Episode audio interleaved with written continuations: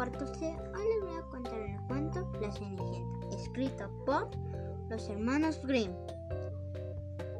Érase una vez una hermosa joven que vivía con su madrastra y dos hermanastras que la obligaban a hacer todo el trabajo de la casa.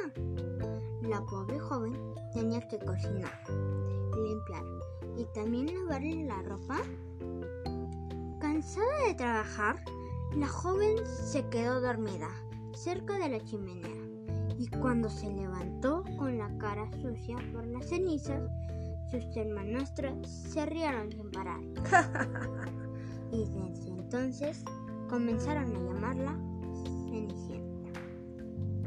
Un día llegó a la casa una invitación del rey a un baile para celebrar el cumpleaños del príncipe.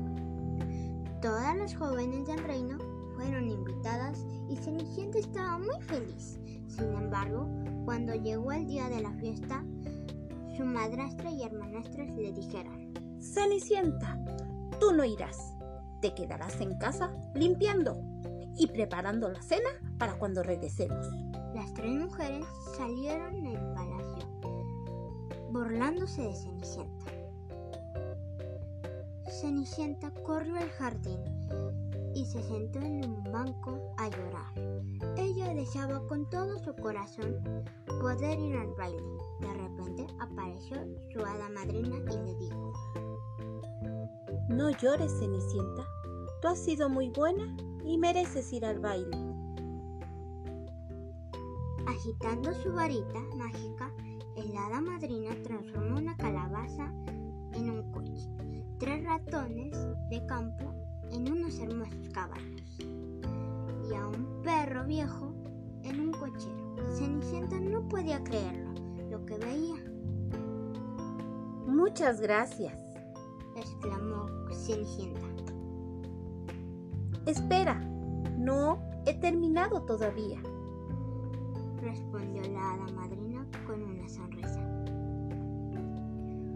Con un último movimiento varita mágica, transformó a Cenicienta, le dio un vestido y un par de zapatillas de cristal y le dijo, Ahora podrás ir al baile. Solo recuerda que debes regresar antes de la medianoche, ya que a esa hora se terminará la magia. Cenicienta agradeció nuevamente a la hada madrina y muy feliz se dirigió al palacio. Cuando entró, sus asistentes, incluyendo sus hermanastras, podían parar de preguntarse quién podría ser esa hermosa princesa. El príncipe, tan intrigado como los demás, le invitaron a bailar. Después de bailar toda la noche, descubrió que Cenicienta no solo era la joven más hermosa del reino, sino que también la más amable y sincera que él jamás había conocido. De repente, las campanas del reloj se hicieron escuchar. Era la medianoche. Cenicienta se estaba divirtiendo tanto que casi olvida las palabras de la hada madrina. Oh no, debo irme, dijo al príncipe mientras corría fuera del salón de baile. Ella salió tan deprisa que perdió una, una de sus zapatillas de cristal en el escalón. Decidió a encontrar a la hermosa joven. El príncipe tomó la zapatilla y visitó todas las casas del reino.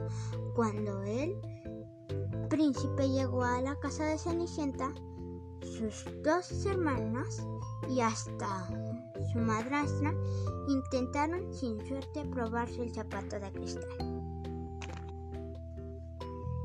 Se encontraba a punto de marcharse cuando escuchó una voz. ¿Puedo probarme la zapatilla? dijo Cenicienta. La joven se probó la zapatilla y le quedó perfecta. El príncipe sabía que esta era la hermosa joven que estaba buscando.